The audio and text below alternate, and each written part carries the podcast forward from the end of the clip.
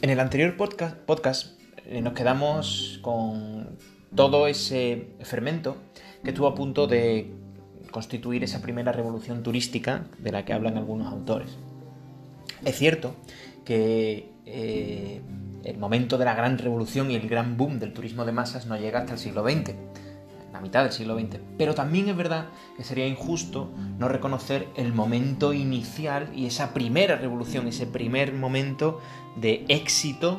del turismo que fue bastante anterior, a finales del siglo XIX y principios del siglo XX, cuando comienzan a haber ciertos cambios culturales relacionados, por ejemplo, con el, moreno o ciertos usos de la playa, que hasta entonces la verdad es que era algo bastante desconocido, además de un cierto auge del turismo termal, sí que es verdad que comienzan a sentarse las bases de unos primeros cambios que van a desarrollar el turismo de manera profunda. Hay, eh, siguiendo de acuerdo con, eh, algunos autores, como por ejemplo eh, Violante Martínez, ya se plantea unos ciertos factores que ayudan al desarrollo de esta primera revolución turística. En primer lugar, la evolución de los transportes. Ahí todo el mundo está, está de acuerdo en general. Y el gran transporte, que gracias a la tarea de Thomas Cook, como vimos en el, último episodio, el gran transporte central de este momento es el ferrocarril. Sin embargo, es cierto que una vez ya entrado el siglo XX y sobre todo con el auge del turismo de playa, no podemos olvidar el papel importante que juega el automóvil, el coche privado y el coche particular, eh, particular que se populariza o se comienza a popularizar a partir de, los primeros decenios del siglo XX, va a jugar un papel bastante importante para el desarrollo del incipiente turismo de playa. ¿eh? Eh, la llamada segunda revolución industrial o la revolución del capitalismo financiero, la aparición de los bancos, en definitiva, va a suponer una mayor, una mejor situación de crédito en general por parte de la, población y eso, lógicamente, también va a conllevar una cierta mejora de las condiciones de vida, las condiciones económicas de las clases trabajadoras. Al final, eh, siempre tenemos que tener en cuenta que para que algo sea tenga un consumo de masas o se convierta en un fenómeno de masas, es fundamental que las clases más populares accedan a él. Es decir, si, la clase, si las clases trabajadoras no tienen posibilidad de hacer turismo, el turismo no va a ser algo eh, exitoso. Sin embargo, la mejora de la situación económica, eh, la aparición de los bancos y cierto crédito, y la reducción de jornada a las 8 horas, estableciendo la llamada triple jornada, 8 horas para trabajar, 8 horas para descansar y 8 horas para el ocio, hace que aumente el tiempo libre, el tiempo disponible que tienen eh, esta clase trabajadora y que le va a permitir disfrutar de un cierto tiempo de ocio y un cierto consumo turístico. ¿eh? No va a ser un, eh, evidentemente, a un nivel excesivamente alto, pero eh, en esta época, entre los últimos 20 o 25 años del siglo XIX hasta 1914, va a haber ese momento de primera revolución turística, motivada por estos factores que hemos estado hablando, que va a permitir el auge de un sector turístico que, sin embargo, va a sufrir entre 1914 y 1945 un momento de crisis completa. Es decir, en el, prácticamente en el mismo momento en el que estaba empezando a surgir un cierto desarrollo turístico, todo lo que se estaba desarrollando, todo lo que se estaba haciendo, se va a venir abajo debido a la Primera Guerra Mundial.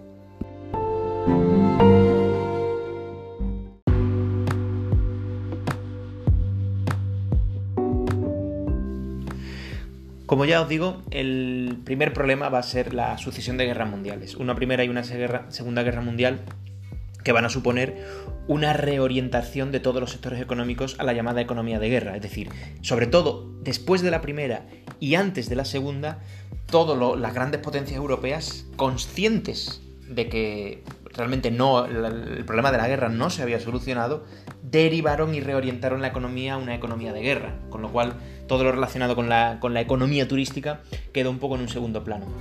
También eh, uno de los problemas fue el, el fracaso, más bien, el gran fracaso de la Sociedad de Naciones. La Sociedad de Naciones era un, fue como la, primera versión de la ONU, la ONU 1.0, que fracasó completamente precisamente porque los países sabían que iba a haber otra guerra y orientaron toda su política, toda su geopolítica a una nueva guerra. Se intentó hacer una sociedad de naciones, se intentó hacer una ONU en la que eh, se intentaran llegar a acuerdos multilaterales entre distintos países, pero evidentemente no funcionó por la propia desconfianza que eh, tenían los países entre sí. Eh, de hecho, hubo ciertos intentos de hacer algunas cumbres turísticas internacionales, de poner a los países de acuerdo, a los países europeos, para desarrollar el turismo como un marco económico de cara al futuro. Y sin duda, si alguien hubiera sabido lo que iba a representar el sector en el futuro, seguro que lo hubieran hecho, pero no, era el marco temporal correcto. Los países no confiaban unos en otros, todo el mundo estaba esperando que estallara una segunda guerra mundial. Eh, la crisis económica del 29 supuso una crisis económica a nivel global. Eh, y, lo cierto es que los países empezaron a entrar en dinámicas políticamente muy peligrosas, como con el auge de ciertos fascismos y totalitarismos en, tanto en Europa como incluso en Estados Unidos, y fue prácticamente imposible llegar a ningún tipo de, acuerdo para desarrollar el turismo en este momento. Hay además un elemento que quizá fue todavía más dañino y es que los avances sanitarios del momento acabaron con el poco turismo de balneario y turismo termal que quedaba. Es decir, además de todo esto que he dicho antes, el turismo sanitario y el turismo termal de balneario quedó, digamos, en desuso. Quedó antiguo, quedó obsoleto, pasó de moda y tampoco hubo desarrollo turístico de ningún tipo. Lo cierto es que el periodo, lo que se llama el periodo de entreguerras, fue una época bastante triste, sobre todo a partir de, los años, a partir de la crisis de 1929. Es cierto que hubo una cierta recuperación después de la Primera Guerra Mundial, a partir de 1920, en esa época que, eh, la época de, los cabarets en, en los países europeos, en Francia o en Alemania, esa época que en Estados Unidos se vino a llamar también los Happy Twenties, pero más allá de esto, eh, la situación cayó a partir de finales de los años 20 en una crisis irremisible y ah, no va a ser hasta después de la Segunda Guerra Mundial que va a resurgir el turismo. Pero lo va a hacer con fuerza, lo va a hacer con fuerza y después de la Segunda Guerra Mundial eh, se va, va, a comenzar, sí, en este caso sí, con más éxito, a desarrollarse un cierto marco internacional, global, para el desarrollo del turismo. Hablamos del tercer Congreso Interparlamentario de Turismo en 1951 en, el caso de España y ya sí que comenzamos a hablar de un nuevo orden mundial que se basa en la Asamblea de Naciones Unidas y en un marco temporal de paz. Evidentemente, eh, no solo el turismo, sino prácticamente cualquier iniciativa económica que pueda tener cierto éxito necesita de una estabilidad política y de una situación de paz. Y el turismo, pues lógicamente también. Eh, entonces no va a ser hasta los años 50, hasta después de la Segunda Guerra Mundial, cuando ese, eh, esa situación de paz, de paz junto a, a, una situación geopolítica internacional mucho más estable, en el que los países ahora sí se van a creer, sobre todo después del descubrimiento del horror de los campos de concentración nazi, los países europeos sí que van a, tomarse en serio la necesidad de que haya un marco político internacional. ¿vale? De hecho, los años 50 no en vano va a ser el, eh, el decenio de los grandes acuerdos multilaterales en 1957 se firma el Tratado de Roma para que va a ser el, el, prototratado de la Unión Europea. Es decir, ahí ya los países sí se toman en serio la necesidad de que haya marcos internacionales y, de que algo tan horrible como la guerra no puede volver a pasar. En el marco específico del turismo, bueno, pues eh, se fundan eh, la Convención de Chicago, da pie a la creación de ciertos organismos turísticos internacionales y a la vez el desarrollo económico va generando una clase media cada vez más poderosa. Eh, se, van se siguen desarrollando los transportes, la tecnología sigue avanzando, aparece con fuerza los vuelos comerciales, aparece el avión, se desarrollan las autovías,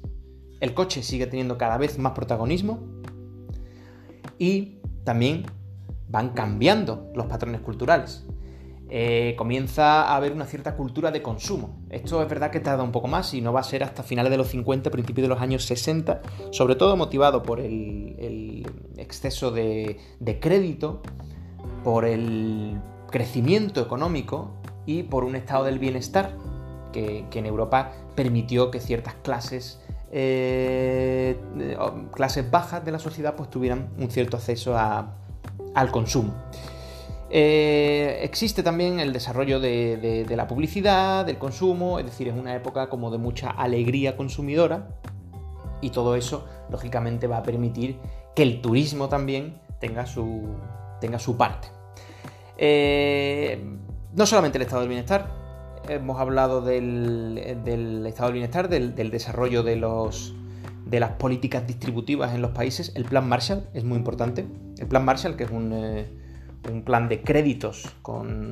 financiado principalmente por Estados Unidos y que va a dar lugar a, la reconstrucción de los países europeos después de la Segunda Guerra Mundial y sobre todo pues la, exportación de esa cultura americana de consumo, de derroche, de alegría, de felicidad que va un poco a ir invadiendo poco a poco a todos los países. España quizá más tarde por la situación política que tenía, pero va a ir llegando a todos los países en el que eh, esta vida consumista y materialista se va a ir, eh, bueno, pues se va también va a ir teniendo su, su otra cara en el desarrollo turístico. Es decir, los países comienzan a estar cada vez más conectados, cada vez hay más comunicación, mejores medios de transporte y todo eso va a generar un clima entre 1950 y 1970, un clima fantástico para este boom del turismo de masas que va a vivir en estos años su momento más importante. También, y ahora lo veremos, en España.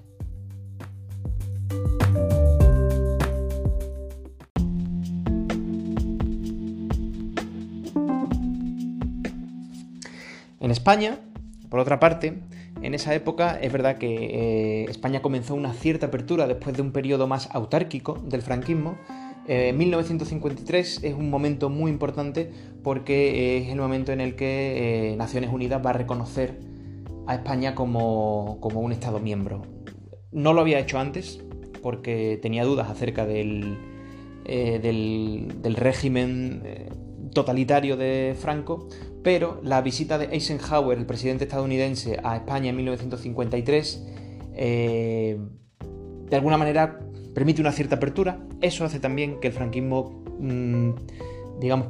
levanta un poco el pie del acelerador en cuanto a la represión, la brutal represión que hizo después de la Segunda Guerra Mundial, precisamente para poder cumplir con ciertos criterios internacionales. Y finalmente, a partir de 1953, la ONU no tiene ningún problema en incluir a España dentro de, como Estado miembro dentro de la Asamblea de Naciones Unidas. Eso, obviamente, va a permitir a España una cierta apertura al exterior, sobre todo, que va, va a ser durante 9-10 años hasta los años 60, donde sí que ya va a haber un despegue absoluto. Pero en esos primeros años se comienza a desarrollar un cierto turismo de sol y playa, que como ya digo va a culminar en los años 60, pero que a partir de los 50 va a empezar a, se va a empezar a sembrar lo que va a ser esa gran explosión eh, del turismo del sol y playa, ese milagro español de los años 60. Varios factores importantes en esto. En primer lugar, la aparición en España de, de ciertas, ciertos beneficios laborales o ciertas políticas de bienestar que ya se estaban poniendo en marcha, se habían puesto en marcha en otros países y que en España eh, lo, llevan, lo llevan de la mano el gobierno de los llamados tecnócratas, con el ministro Laureano López Rodo a la cabeza, que es el segundo grupo de técnicos de ahí lo de los tecnócratas con el que eh, Franco se rodea para la gestión del país. Digamos que después de unos años de, autarquía y represión, Franco dejó de lado el asesoramiento puramente militar, porque es verdad que era un poco, era poco útil a la hora de abrir el, el, país, hacía falta gente con más conocimiento técnico y menos conocimiento militar, y los tecnócratas son los que van a comenzar a desarrollar lo que va a ser la España, entre comillas, moderna del futuro, se comienza a desarrollar a finales de los, eh, a mediados de los años 50. Eh, seguridad social, vacaciones pagadas, semana laboral de 5 días, una serie de cosas que ya estaban puestas en marcha en otros países y que España también las va incluyendo con el objetivo de crear una clase media grande que genere un consumo, una demanda interna en un país que, bueno, no nos olvidemos, en aquellos momentos pues tenía más de 20 millones de habitantes o 25 millones de habitantes y que evidentemente tenía una capacidad de consumo y de demanda interna muy alta. Alta.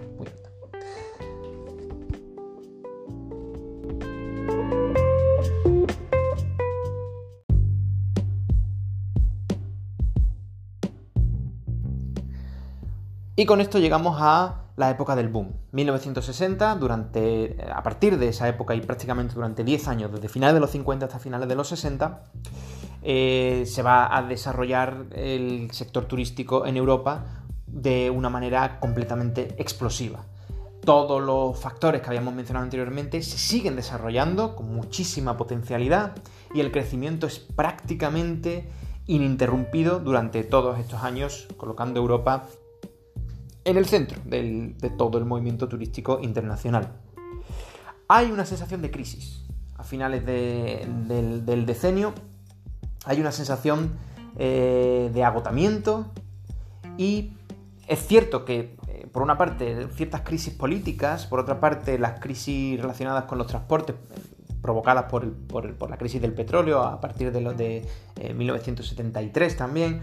se multiplican los conflictos armados, aparece el terrorismo, hay varios casos de secuestro aéreo por parte de, terroristas, aparecen también ya a finales de los 70 mm, nuevas drogas de diseño que comienzan a dar la sensación de cierta inseguridad. Y lo cierto es que, es verdad, hay muchas ciudades eh, en el mundo que habían sido ciudades mm, turísticas en cierto sentido, que habían llamado, habían atraído a, a un nuevo sector turístico. Es verdad que eh, se convierten en ciudades un poco inseguras. Aparece una cierta inseguridad en el turismo y todo eso va a hacer que entre los años 60 y 70 caiga el fenómeno turístico, se resienta mucho, pero se va a recuperar relativamente pronto, ¿vale? No va a ser una crisis tan importante como las anteriores, se va a recuperar, se va a recuperar curiosamente con una cierta apertura cultural eh, y unos cambios de mentalidad hacia lo sexual. La aparición del nudismo, aparece el sexoturismo en el norte de Europa, aparece el, turismo de, erótico en el sur de Francia. En fin, bueno, son, es más anecdótico que otra cosa, pero es cierto que la sensación es que a finales de nuevo, a mediados finales de los 70, parece que vuelve a mejorar la situación. ¿vale? 1974, 1974 se funda, sí, se funda la Organización Mundial del Turismo, que se establece con su Secretaría General en España, en Madrid, ¿vale? Cosa que tampoco es casual, es decir, España ya en aquella época era uno de los epicentros turísticos, aunque es verdad que el, crecimiento va a seguir siendo posterior. ¿no? El, gran milagro español llegó en los años 60, cuando se pasó eh, en tres, eh, prácticamente en 2-3 años, se pasó de una media de 2-3 millones de visitantes anuales a estar rozando los 45. Es decir, un, un número espectacular, ¿no? que es prácticamente la clave del desarrollo económico de España y que ahora mismo, pues como sabéis, estamos en unos números que ya lo han duplicado, ¿no? Eh, sin, contar la situación actual, el contexto actual de la crisis que tenemos, eh, en 2019 el número de visitantes fue de 80 y casi 84 millones. Es decir, que, que se han duplicado la cifra de lo que ya era el milagro turístico español. Evidentemente, ahí no es casualidad, es decir, que, lo, que se puso en marcha en aquella época es en parte lo que, lo que, ha, lo que ha permitido el desarrollo de, este momento. Y eh, bueno, pues en esta época aparecen, surgen muchos más organismos internacionales, más sistemas de arbitraje y, digamos que se va configurando lo que va a ser eh, esa nueva explosión a finales del, siglo XX y principios del siglo XXI. En concreto, en el caso español, pues como ya decimos, los años 60 también sirven eh, para desarrollar. Yo, yo, probablemente en los años 60 la explosión turística cogió a la economía y al sector turístico español bastante más de improviso que lo que ha hecho eh, que lo que ha pasado eh, en esta última en este último pico turístico en España. Tuvo a marcha forzada tuvo España que adaptarse con una formación del personal turístico, con el desarrollo hotelero y con el desarrollo de las construcciones y urbanizaciones en el litoral y tuvo que adaptarse con mucha velocidad a una situación que ya la tenía encima. Pero eso sirvió también precisamente para poder recibir con más garantía todo el nuevo sector, eh, todo el nuevo crecimiento turístico que vino ya en el, siglo XXI y que es el que hemos estado viviendo en estos últimos años.